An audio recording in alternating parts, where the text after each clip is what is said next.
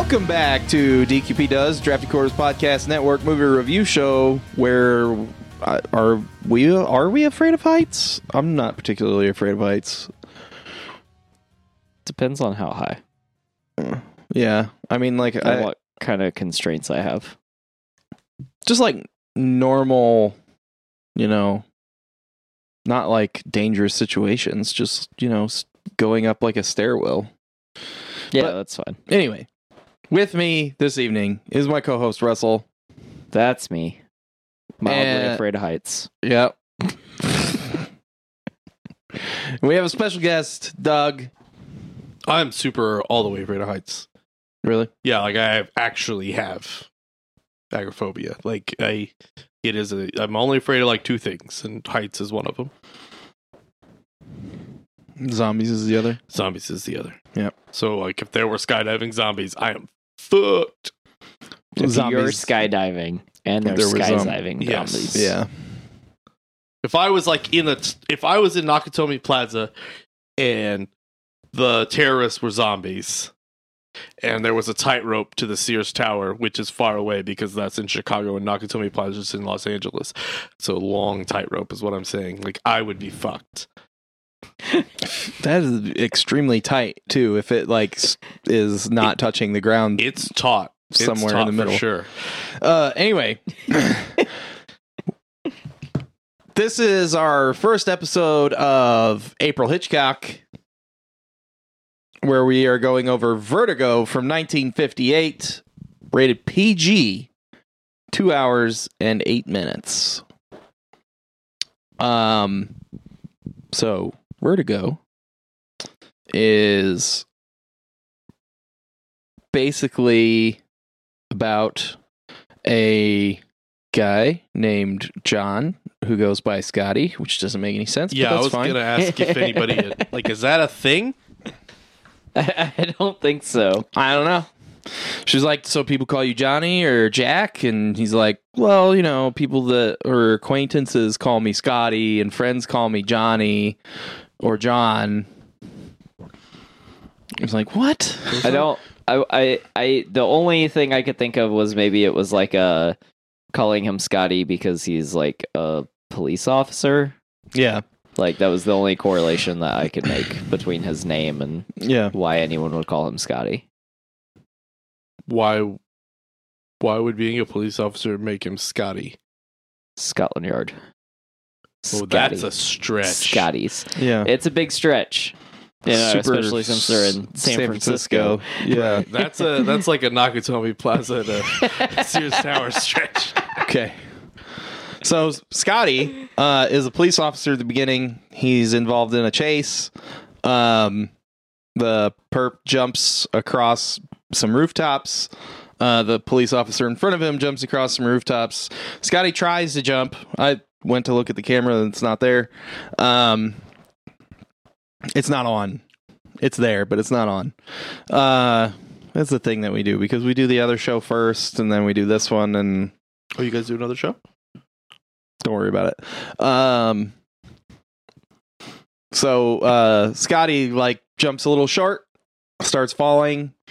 The other cop turns around and try and help him, and ends up falling. And uh, Scotty develops uh, what what was the phobia? Acrophobia. Acrophobia, uh, fear of heights, uh, which causes vertigo when he uh, is in that situation.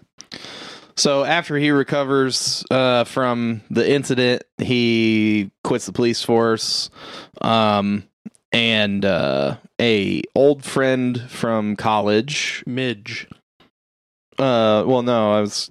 I mean, Midge is there and wants his dick, but like won't commit. They were engaged for three weeks. Yeah, but like he's very aloof about it, and she's like the one that's harboring the crush, and it's weird.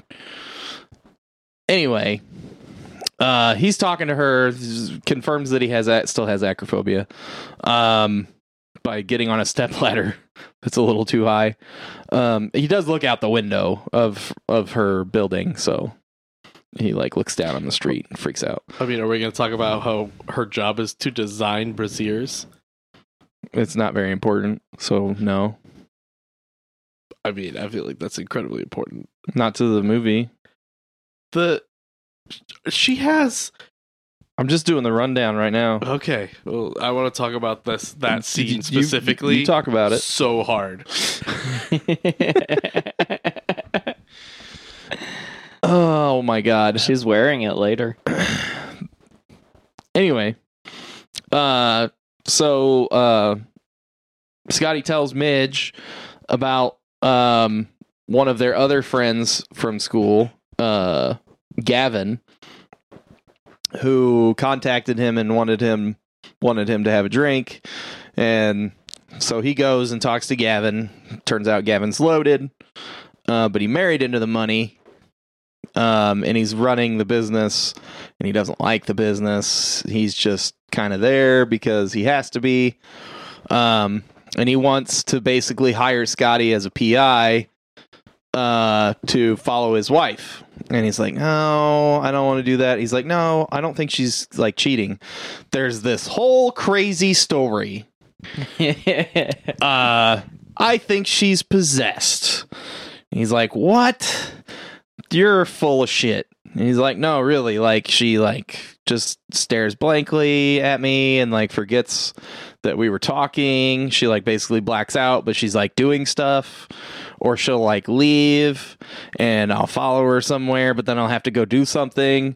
And then she comes back late and I ask her where she was. And she says she just went to the place that she said she went to, which was, like, a mile away. But her car got 94 miles on the odometer, but he calls it the speedometer whoops um so he's like i want to i want you to follow her. I don't think she's cheating. I think she's like either like losing her mind or she's possessed.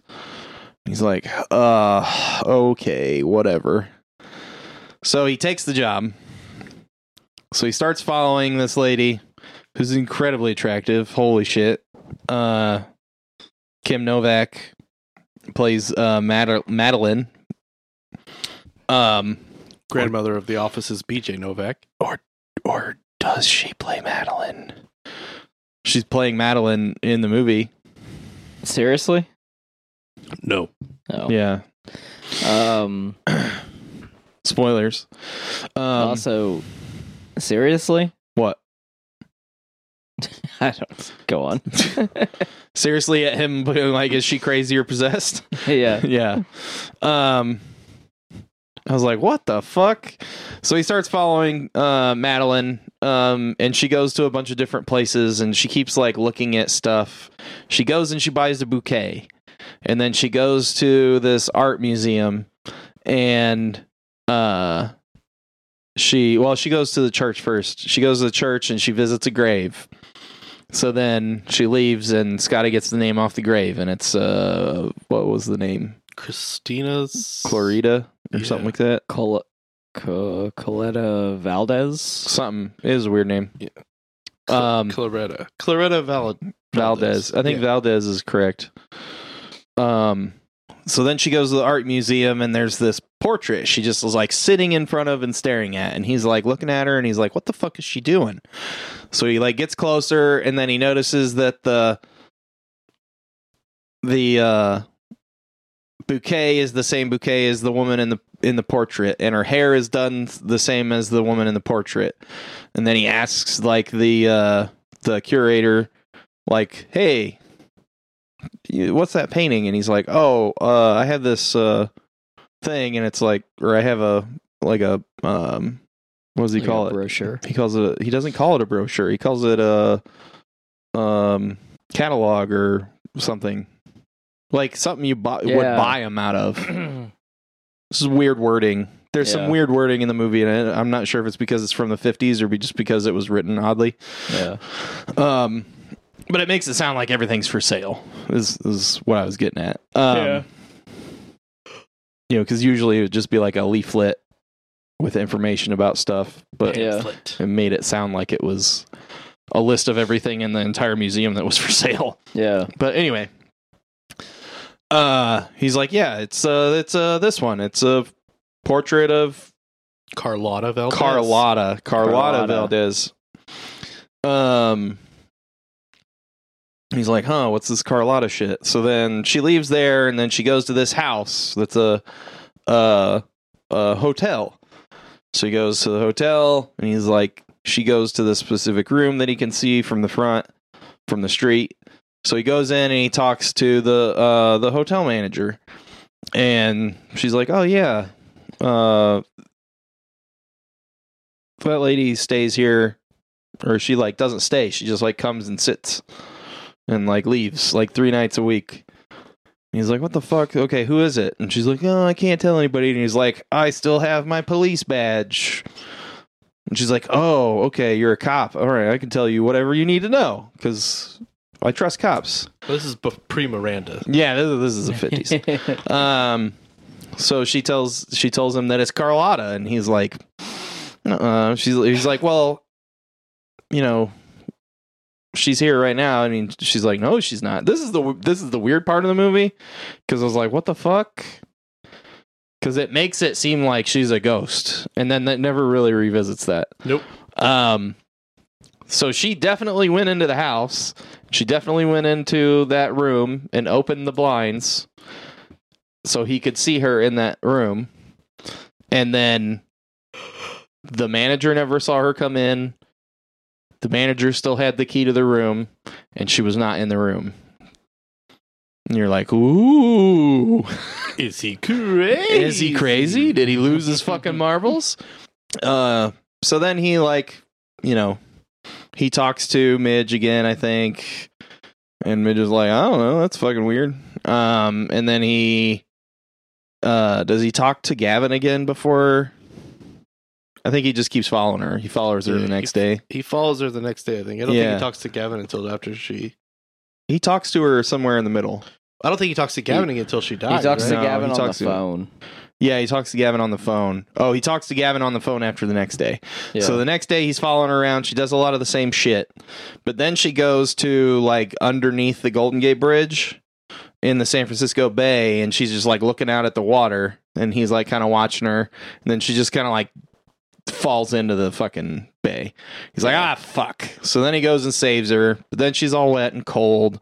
So he takes her back to his house and very creepily takes all of all of her fucking clothes off. Well, you know, she was going to die. Baby, them clothes are cold. That worked out better in my head. Baby, them clothes are cold. Let me get you out of them. Uh, so she wakes up in his bed naked, um, and he's like trying not to be a creeper, sort of. Not really. Um, I mean, comparatively.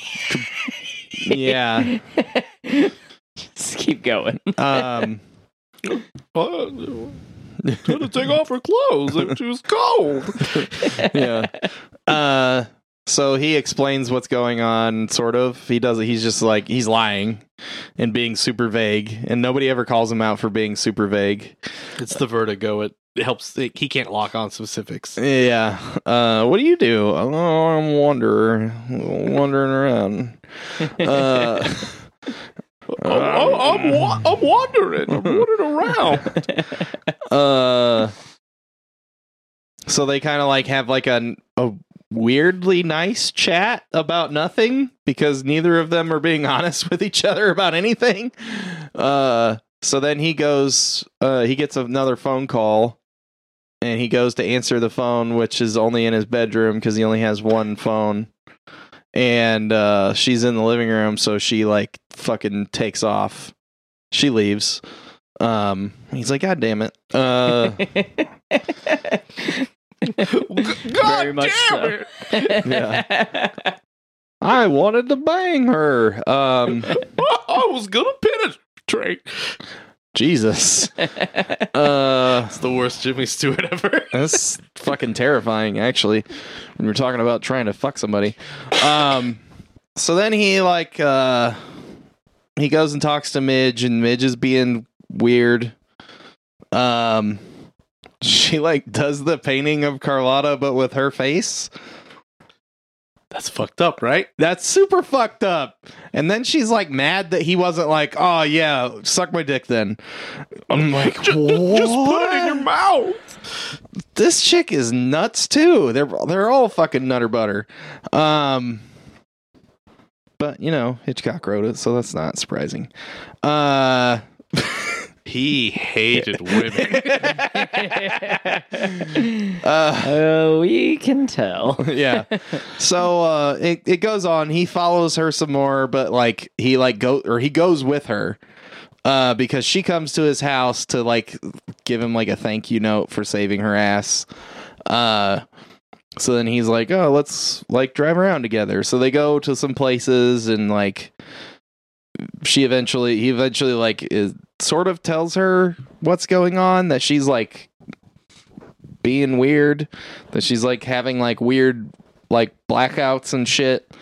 Uh she like black blacks out in the redwoods and then she blacks out like on the coast. Like imagine they're on the pch and and then she's like oh please please help me. And he's like oh let's make out.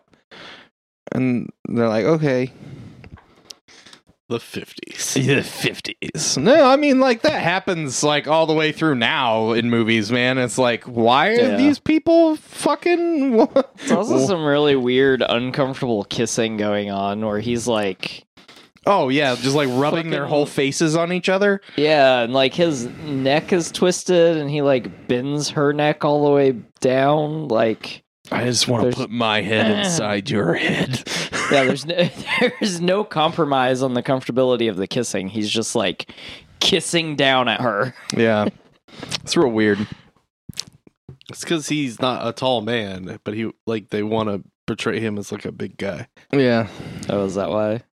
I don't know, man. I, Well, well, like because like in a lot of the scenes he looks super tall, and then like there's some scenes where he's standing next to like a recognizable object, and he looks like he's like five foot six or something. yeah.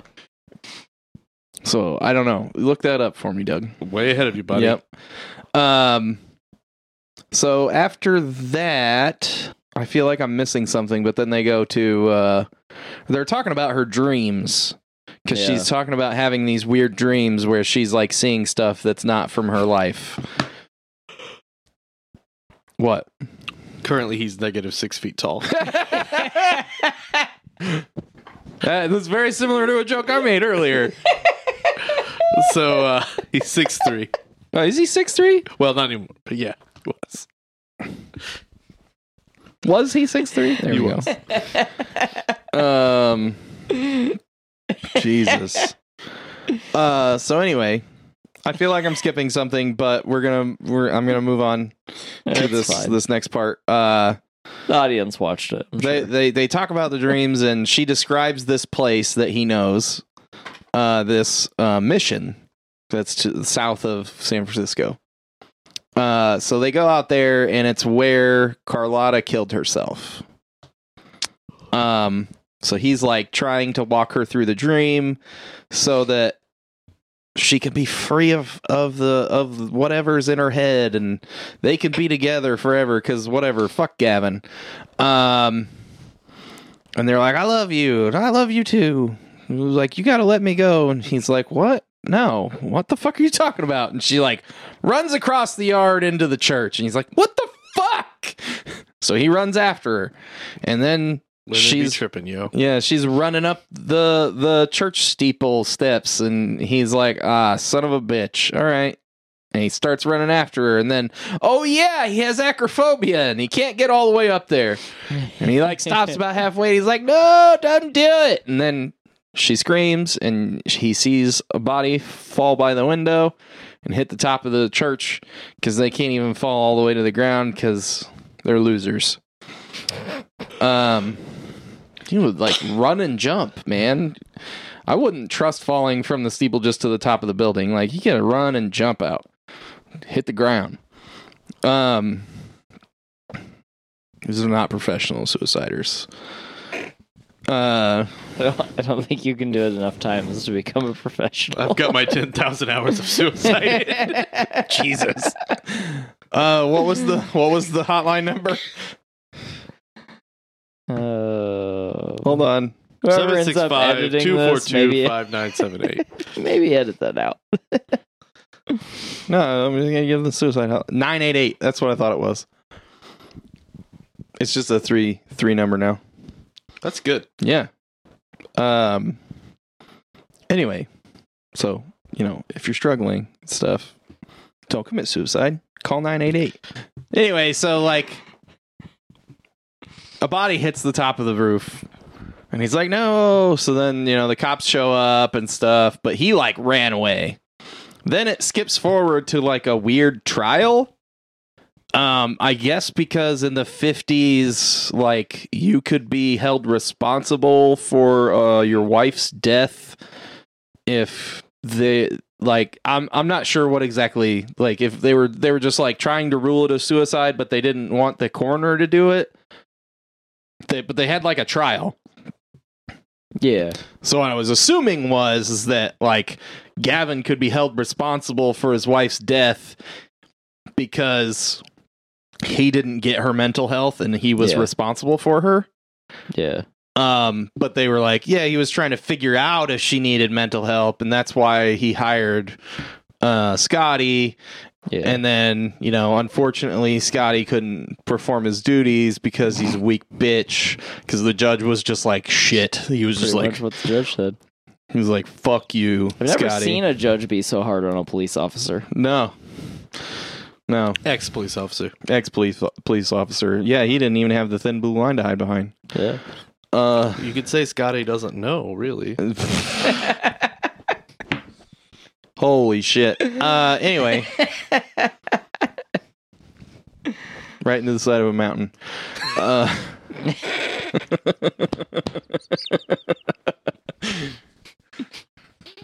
anyway, uh. The visual joke, audio joke. Yeah, he did a basketball motion and he didn't say Kobe, but here it is. Boom. Uh so so Gavin's found not responsible uh because he was trying to figure out if she needed help. And, you know, she committed suicide midst of trying to figure out if she needed help. Um so then, you know, Scotty's all broken up over this because he loved her. Well, Uh, uh, like what week he followed her? yeah, for like her. yeah, like a day or two. Uh, Uh, it's the fifties, I guess. so he's like institutionalized for a year. He's catatonic. He's catatonic, yeah. Uh, traumatized.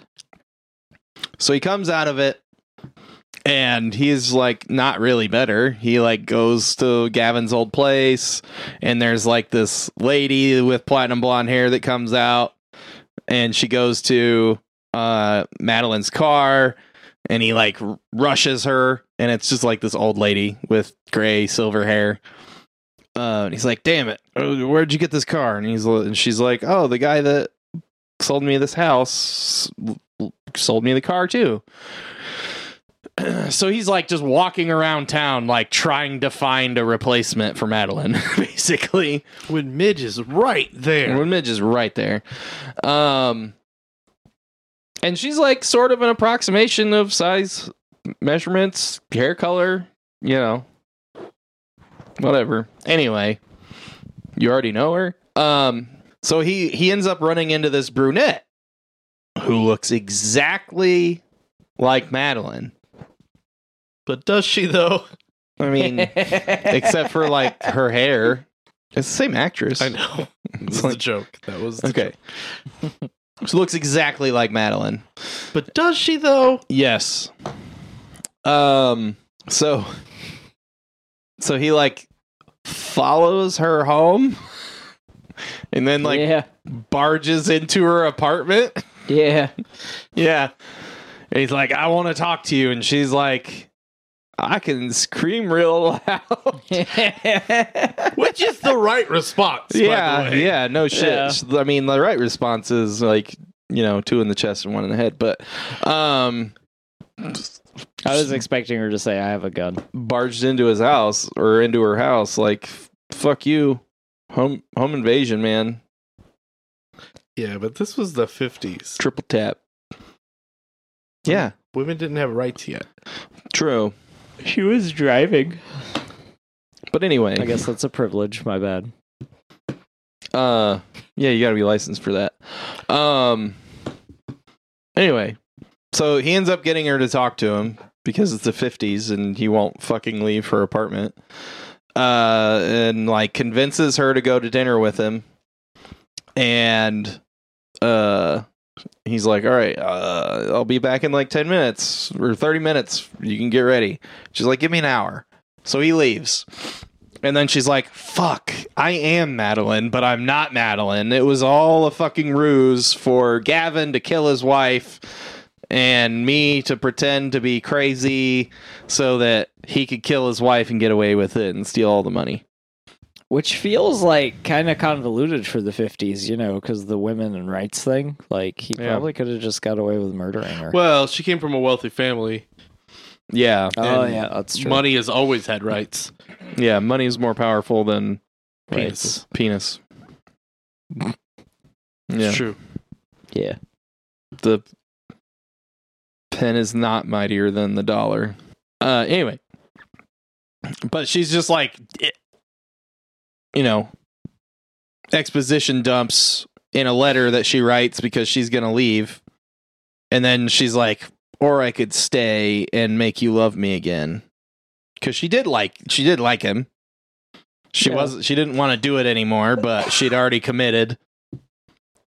So she's like, fuck it, and rips the note up, throws it in the trash can. Doesn't like burn it or anything, just throws it. Just she doesn't even rip it up. She just wads it up and throws it in the trash can. That's how I thought he was gonna find out. Nope. No, no. Uh, so she wads it up and throws it in the trash can, puts all her stuff back in the closet because she was already like half packed and half out the door when she decided to stay. And she gets ready. So they go to dinner, and then it shows kind of like uh, it's not exactly a montage, but it's basically a montage of like uh, like a couple weeks of their relationship Yeah. and he's just like slowly turning her into what she looked like when she was Madeleine. He's like, hey, you should like let's buy you this outfit. Let's uh get your hair dyed. Let's get your hair did. And then, you know, eventually they're like, okay, she looks like Madeleine again. I like that he doesn't even think about the hair till she says something. Yeah. And he has the most fucking unhinged look on his face when he's like, oh, yeah, we could do your hair. Yeah. I was like, I was genuinely creeped the fuck out by the la- by yeah, this dude, last like part of the movie. the whole like, last part where he's changing her. Yeah, is creepy as fuck. yeah. Um.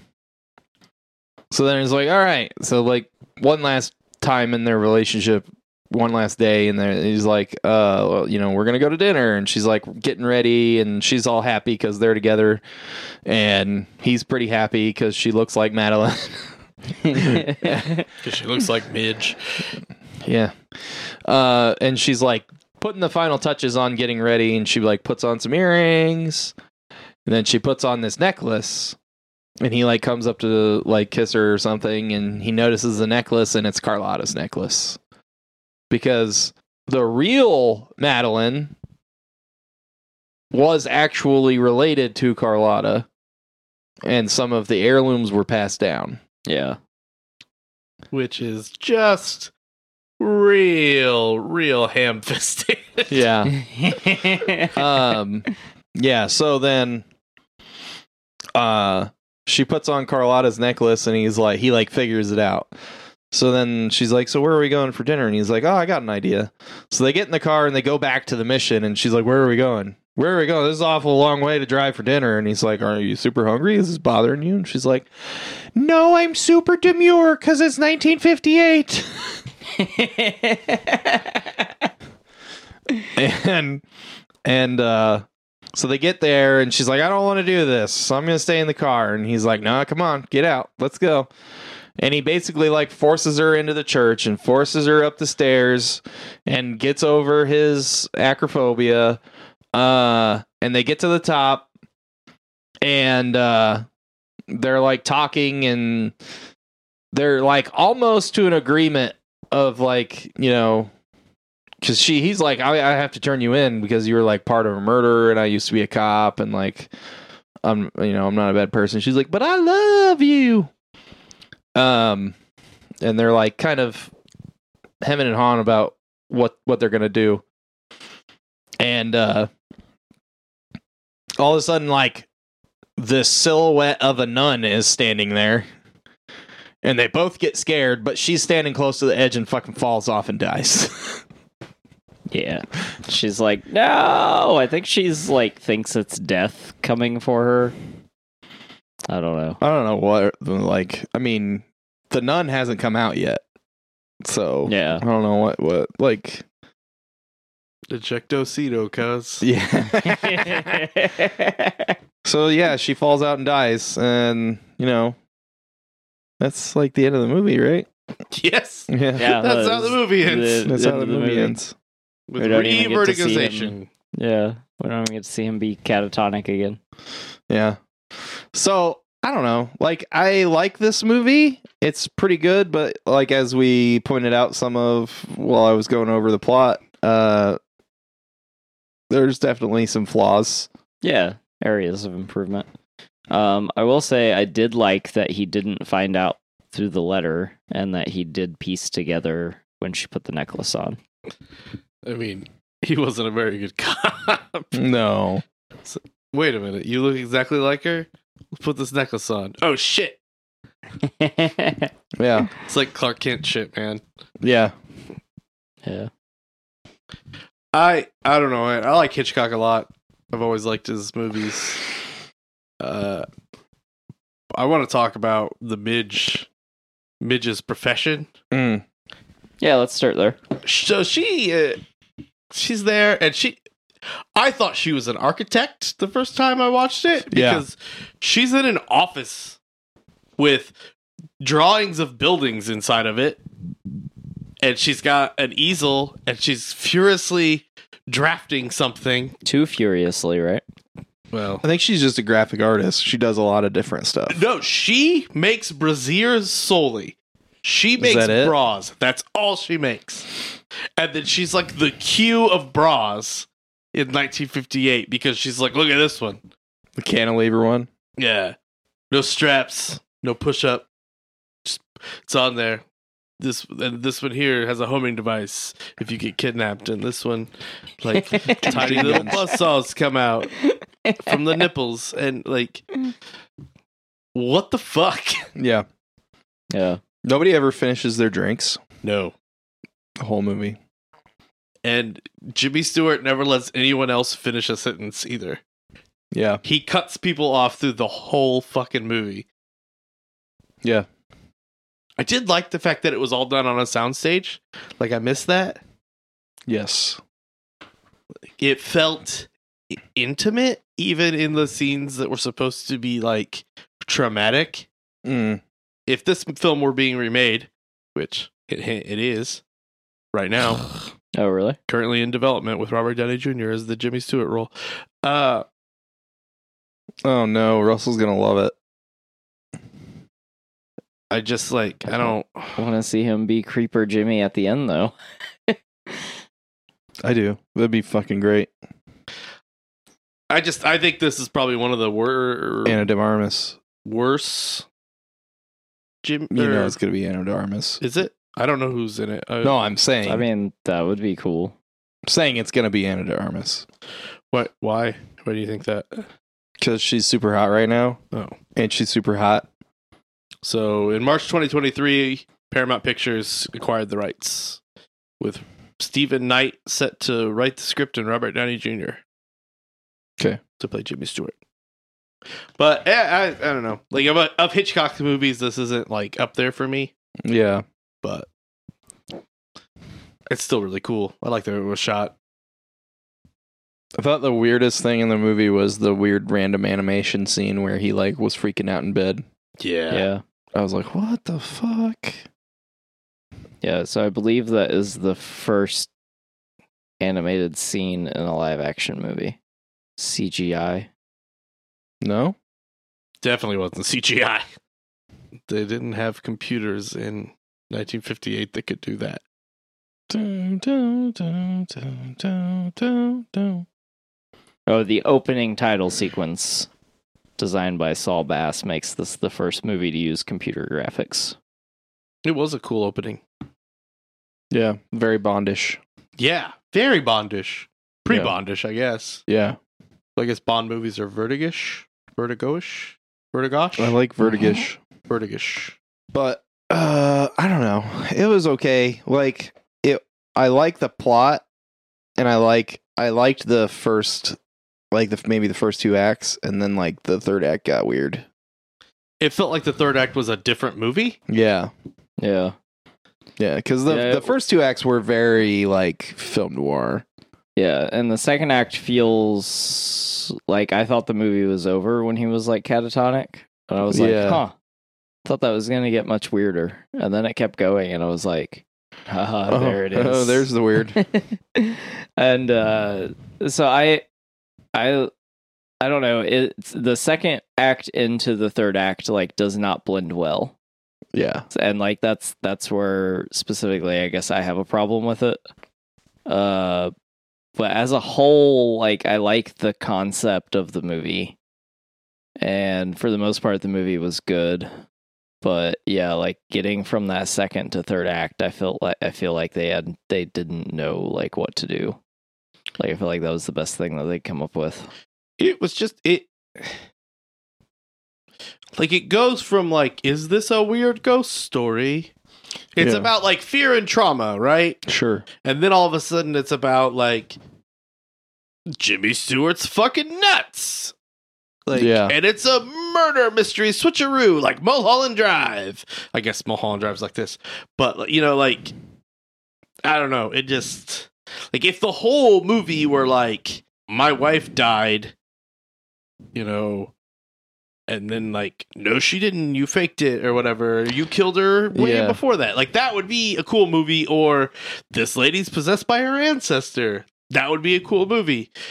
But then like to have it like it neither of the like the first plot doesn't ever feel resolved and then the second plot is doesn't feel like it had a solid start yeah Yeah, Yeah, I agree with that. They had like they had three really good ideas on how on what like the B plot of the movie or the actual plot should be. And then the blending of them didn't work. yeah, and then they were like they got to the third act and they were like, "Oh guys, we forgot about plot C. Uh Jimmy Stewart's fucking insane." Yeah, And like they tried to play it out like it was going to be it was a result of his trauma.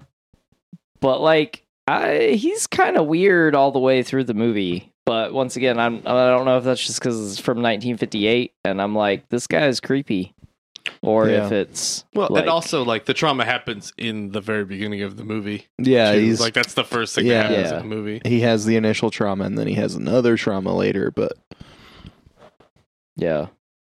i just what like mitch is right there they're Well, the same person Yeah. I mean that's the thing that happens though. Like but he just overlooks her. He's obsessed with the other girl. Yeah it just seems like it, it felt like Mid should have played more of a, a part in it i guess like yeah, Yeah. it, it was almost like that character didn't need to be there at all yes, it would have been the same movie, but that you threw this other character in that bears a striking resemblance. yeah. It was like Yeah. it could have been like his random confidant that was like a dude. Well, yeah, or it- yeah, Wouldn't have had that like weird subplot of her being into him. You know. but it's it just seems so weird that like you have like they do look like so much alike. Yeah, but I feel like that. I feel like that's an accident of the time. I don't think that has anything to do with the movie Ma- itself. uh, yeah, I guess maybe we're know what I viewing mean? it from 65 years like, in the future. yeah, look at look at all the other like they the both of them look like everyone else almost that was famous of the time. I just it just seems weird that, though that like you don't like they never bring that up. Like that point is never addressed Yeah. Yeah. in the movie at all. Yeah, So I that was the big flaw for me was like Midge is there and she designs braziers. And you've previously had a relationship with her? Is Yeah. that like a cow milk situation, do you think? Probably. Like they were engaged for three weeks, which means they they like banged and he was like, This wasn't that great. Maybe. Cause then I get it. I don't think that generation of people had premarital sex, Doug. From what we're led to believe. You have to make Being sounds sarcastic. in your in your reaction. Uh okay, uh skeptical eyebrow raise? Yeah, there you go. Derisive mouth curl? I thought it was super weird that they didn't like delve any more into the ghost thing because like they kind of like went at it a little bit in the beginning yeah. when she goes into that house and then it like never really comes back Yeah. in that way. Like she just disappears. She's like goes away. Yeah. So, sh- so Kim Novak is playing like and what's the what's the buddy's name? Gavin. Gavin. Gavin. Gavin is having a relationship with Kim Novak, right? Yeah. She's his mistress, pretending to be his wife. No, we don't. We don't know that she's There's a his little bit. mistress. Yeah, there's She- a little bit of hinting at that. but she tells us that. Uh, so what we're told directly is that he basically finds her and pays her to do this thing, and that he'll give her enough money. So, but I, I guess I was like trying to rectify this because, like, in the movie, they're like Carlotta had a, an affair with the guy and she turned him down, so she kills herself. Right? Uh, no, it was because uh, she was a mistress for a rich guy, and he took the kids that they had together, Right. or her kid, and then she just like went mad from having lost her kid and just wandered around And then, like, and that then kid, killed herself. that Yeah. kid is the grand Great grand, great great grandmother or something of, of Yeah, so Madeleine, that the real Madeleine, Yes. not Kim Novak. right? Correct, the real Madeleine. So Eh. that kid stayed in the family with the generational wealth, which is Right. why Madeleine ended up with actual Madeleine ended up with that wealth. Yeah, So, are they trying to say that Kim Novak is like Carlotta? Or I think you're looking too deep into it, and they didn't even think about that. because there could have been really good parallels drawn, yeah. but they it's I it feels more accidental than it does on purpose. Think if anything, Scotty is Carlotta, but he doesn't kill himself. why is Scotty Carlotta? because he loses the one that he loves and then he goes looking just Yeah. wandering the streets looking for the one he loves but then he finds somebody he finds a simulacrum and like forces them to get more and more like it instead of committing suicide he like forces someone else to become the one that he loves Even though, like, she even actually though it was. actually is that Yeah. person Man, this movie's muddled. Yeah. I like that if it creates a good turn at the end, which I, I think like this is a good turn. It just wasn't told especially well in the end. Yeah. Yeah. I think the end got muddled because they spent a lot of time on just Scotty being crazy. I think it would have been maybe better if Scotty didn't make her go there. Like they had to go there for another reason. Yeah. Like get bring Gavin back or something. I don't know. Or that's like where like she should have at least attempted to tell him at some point because it doesn't make any sense that she would just forever keep that secret while she's slowly watching him descend into madness. Trying to have her cake and eat it too. but it, it just doesn't And then she just ends up falling out of a church. like it's it- yeah it's Story that thing life, though it's like it's the thing that i hate in in media where it's like you have the one person that can resolve the entire issue by just saying something yeah. and she just doesn't she's just like like i th- i think overall as a, as a concept i think the concept of this movie is fantastic I think it probably laid some groundwork for some really good movies to come out later on. For sure. Um, and like could be, you know, it's probably in, super influential. Um, and I actually would be super excited to see a remake with more modern storytelling elements. Um, because I just don't, I don't think the story is told like very well. Stop it. Stop remakes. Yeah. Stop stop unnecessary remakes. Like we don't need to see the same thing remade a hundred times, but I I, think in some instances like remakes could be called for. no. Stop it. just stop. Just just stop. Just just just just you made the thing, the thing is made, it's done. Make a new thing. Just stop it. I agree with Doug. I agree in ninety percent of instances. Like just re-release the old one. No, I don't want to watch this again. But you do want to watch this again. I, a better version of this. Well, this has already happened. So you make a new thing. Make a new thing about Robert Downey Jr. falling in love with a girl who's pretending to be somebody else. Just don't have him jump off a church and woo, vertigo noise. But if like the same story, it's not really a new thing. there's no okay. You can tell a story in a new way, yeah. and it doesn't have to be the same thing. You don't have to remake. Like remember when they remade Psycho when it was literally just Psycho? Yeah. Like, stop it. Just stop. Make a thing. Just make new make new stuff. There's a million creative people out there. Russell, you're creative. Shane, you're creative. Like there are creative people. Like there are things that can be made that are new that haven't been made. Yeah, but if something is like so wholly based on something else, then I mean it should just be a remake of that thing. But what we don't need is the same thing remade seven times, or we don't need thirteen installments to the same thing. That is just ends up being told the same way. Like every Friday the thirteenth movie. Like you know what I mean? We don't I would disagree with that. of those. But those are all different. They all have the same character in it. Those are all different. Like they're not all like Friday the Thirteenth. Okay, the, the the well, no, no, not all of them. Each one, it starts to get interesting again, I guess, with Jason X. What? But What? What are we? then it becomes different. We're about to rail. We're just going in the sand, baby. This is off of tracks. Why? Jason X. Then First it off- becomes different. First off, Don't no, don't do don't Too late, convolute the thing too I late, said. Too late. Too late. Too late. Too late.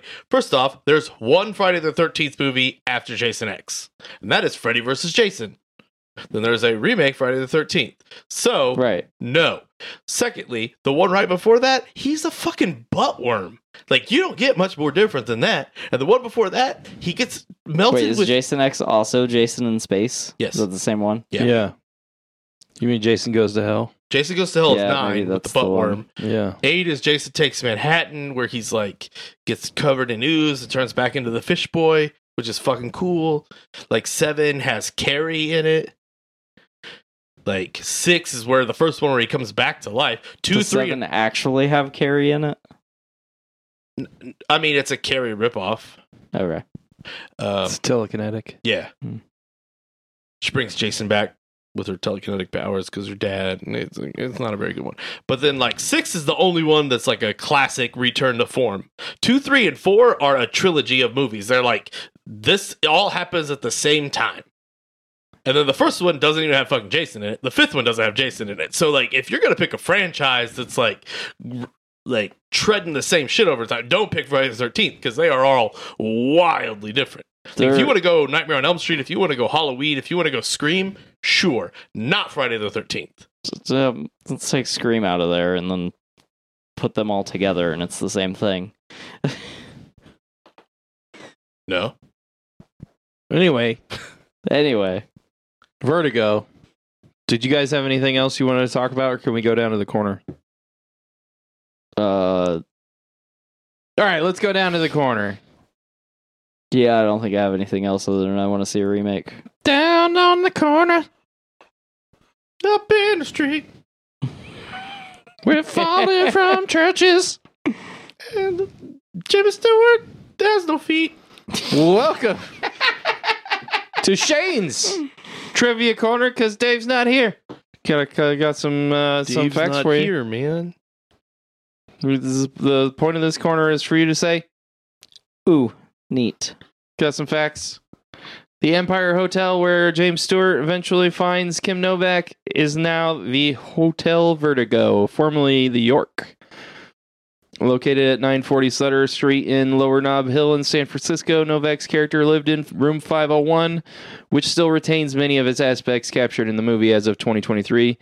The Hotel Vertigo is closed. So it probably doesn't retain any of the aspects because it's probably getting knocked down and turned into a mall, I don't think it's getting turned into a mall. a parking garage. There you go. Um, this is interesting. The uncredited second unit cameraman Irmin Roberts invented the famous zoom out and track in shot, now sometimes called contra zoom or trombone shot, to convey the sense of vertigo to the audience. The view down the mission stairwell cost nineteen thousand dollars for just a couple seconds of screen screen time. That's a lot of money. I can do that with my phone. Yeah, sixty five years later. I know. that is a like very iconic. oh yeah, it's in everything. Yeah. I watched a fucking YouTube video of some guy talking and he was using it the whole video, just going back and forth. And I was like, what the fuck are you doing, bro? uh, Sir Alfred Hitchcock had originally wanted to use his now famous vertigo zoom as far back as Rebecca in 1940, but due to lack of technology at that time, he couldn't do it. The technique was inspired by a time when Hitchcock had fainted during a party. Neat. Um, the movie was unavailable for three decades because its rights, together with four other movies of the same period, were bought back by uh, Hitchcock and left as part of his legacy to his daughter Patricia. They've been long known as the Five Lost Hitchcocks among movie buffs and were re released in theaters around 1984. uh, Don't laugh till Doug laughed. after an approximate 30 year absence.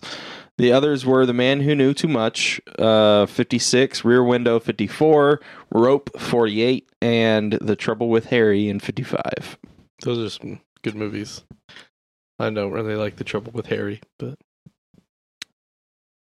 Uh, the, Sir Alfred Hitchcock was embittered at the critical and commercial failure of this movie in 1958. He blamed this on James Stewart for looking too old to attract audiences anymore. Hitchcock never worked with Stewart, previously one of his favorite collaborators, again. Damn. I mean, it was kind of weird. He was like, He's definitely a 50? little old for I this. think he's 50 for this movie, and uh, Madeleine's actress was 25. Uh, when Kim Novak questions Sir Alfred Hitchcock about her motivation in a particular scene, Hitchcock is said to have answered, Let's not probe too deeply into these matters, Kim. It's only a movie. maybe he should have probed a little deeper. Maybe a little. this was one of the ones he didn't consider art. Uh, there's a 25 year age difference between James Stewart and Kim Novak. There were who were 49 and 24. Damn. uh, Midge's remark about the cantilevered brazier, uh, designed by an aircraft engineer, as a reference to the story that Howard Hughes had an engineer invent a new type of underwired bra for Jane Russell. Yep. That's a real story, guys. That's like fucking happened. Do a couple more. That's fucking wild. And there's Howard Hughes again popping up. He pop up a lot. Uh, Just randomly. Kleenexes. Uh, when this movie opened at the San Francisco's legendary Castro Theater during its restored re-release in October 1997, only a few months after the death of James Stewart, it did more business there than any other theater in the U.S. that weekend.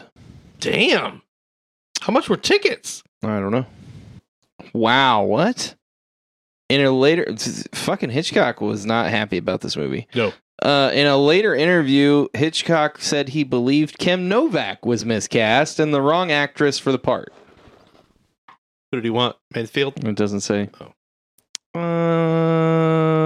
Um, Hitchcock was a diva. Like that's not Oh, a yeah. secret. He was very Yeah. much a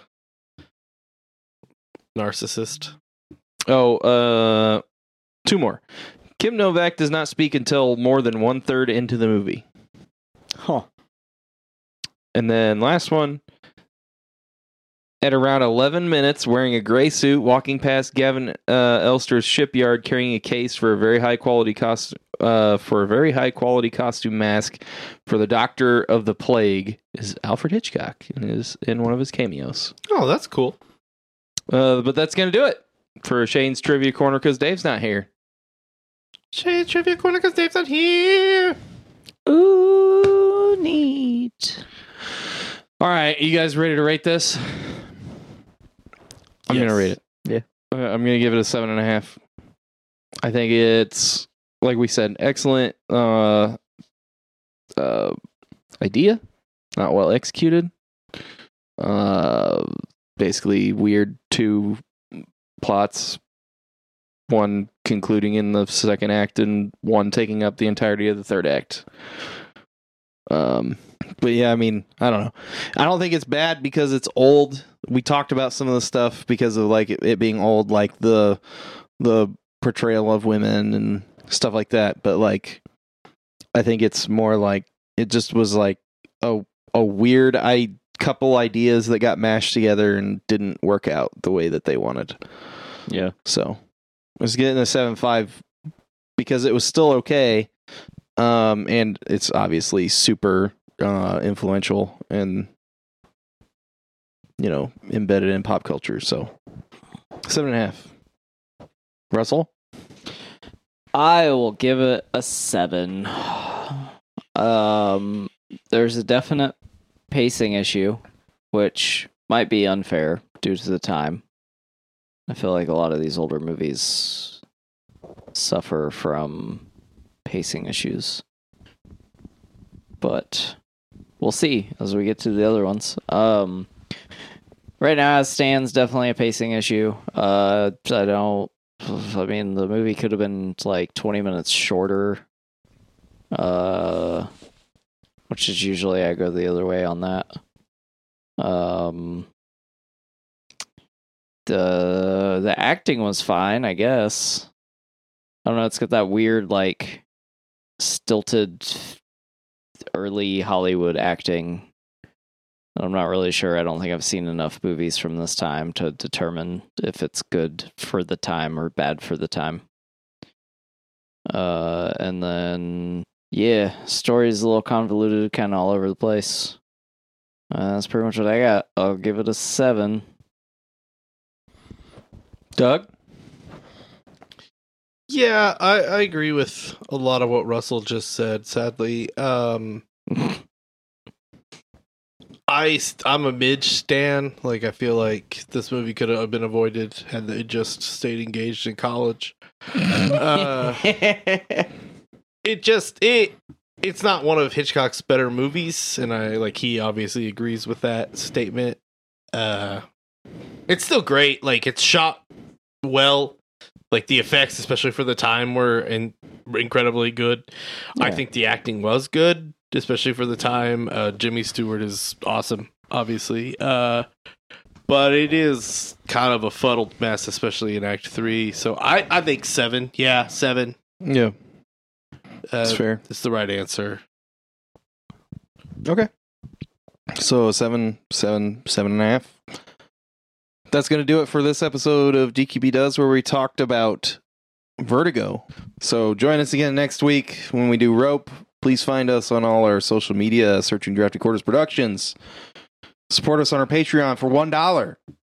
We're looking to get up to a thousand subscribers, so we can all see Dave and uh, lingerie in the woods or something. That's right, Doug. When we get to a thousand subscribers, Dave is going to do a boudoir shoot. I am so glad that that is not one of the things that I've been volunteered for. He volunteered himself. He did. Yeah, but sometimes Dave volunteers himself and me to do stuff. Check out Patreon, Love Eternal. Uh,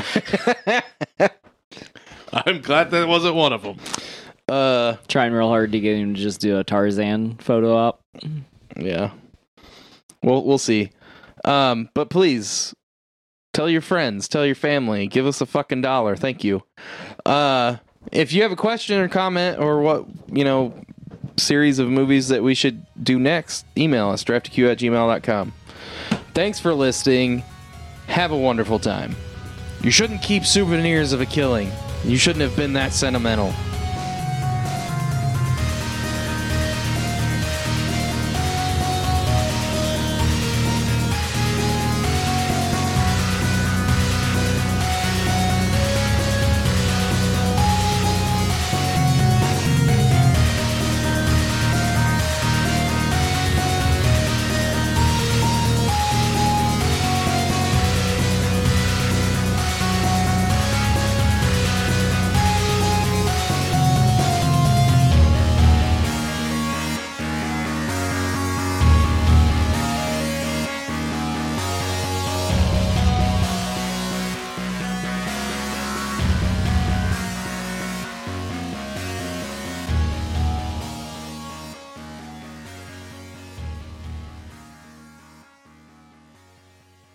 Has been a production of the Drafty Quarters Podcast Network.